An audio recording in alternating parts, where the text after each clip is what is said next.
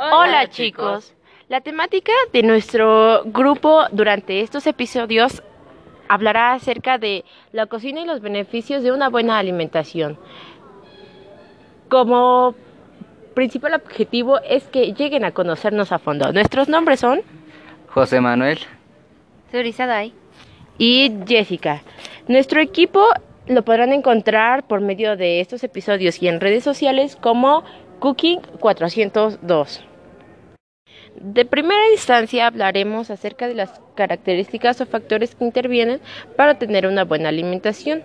Posteriormente hablaremos acerca de los beneficios del agua del buen beber.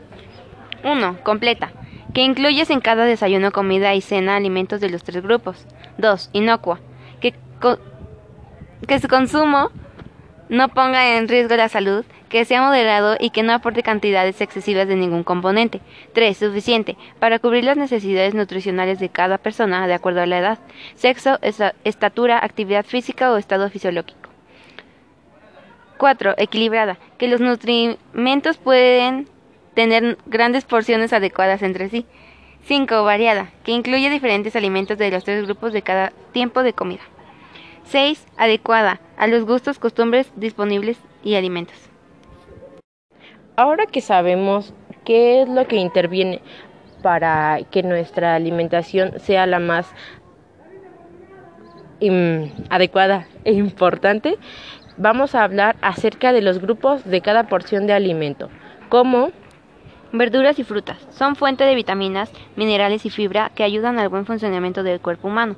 Cereales son la fuente principal de energía que el organismo utiliza para realizar sus actividades diarias. También son fuente importante de fibra. Leguminosas y alimentos de origen animal. Proporcionan principalmente proteínas que son necesarias para el crecimiento y desarrollo y para la formación, reparación de tejidos. Es bueno saber identificar también el hecho de que sepamos qué vitaminas aportan a nuestro cuerpo cada grupo de alimentos para que éstas a su vez puedan ayudar en nuestro organismo de una manera efectiva. Para saber identificar en qué ámbitos nos ayudan cada una de las vitaminas, vamos a descubrir qué aportan a nuestro metabolismo. Vitamina A. Recomendaciones para iniciar la lactación. B. Fuentes de hierro, zinc, vitamina C, caroteno, fibra dietética, calcio, ácido fólico. C. Recomendaciones para la preparación y consumo de conservación de alimentos. Vitamina D. Recomendación de ganancia de peso para las mujeres embarazadas de acuerdo al peso progestacional. E. Prevención de anemia ferropriva. Vitamina F. Alternativas para la administración de leche materna y sus sedáneos.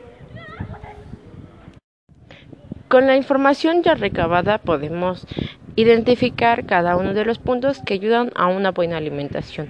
Ahora el hecho de que podemos ponerlos en práctica diariamente en cada una de nuestras comidas. Se aconseja que cada comida tenga al menos una porción de cada grupo del plato del buen comer.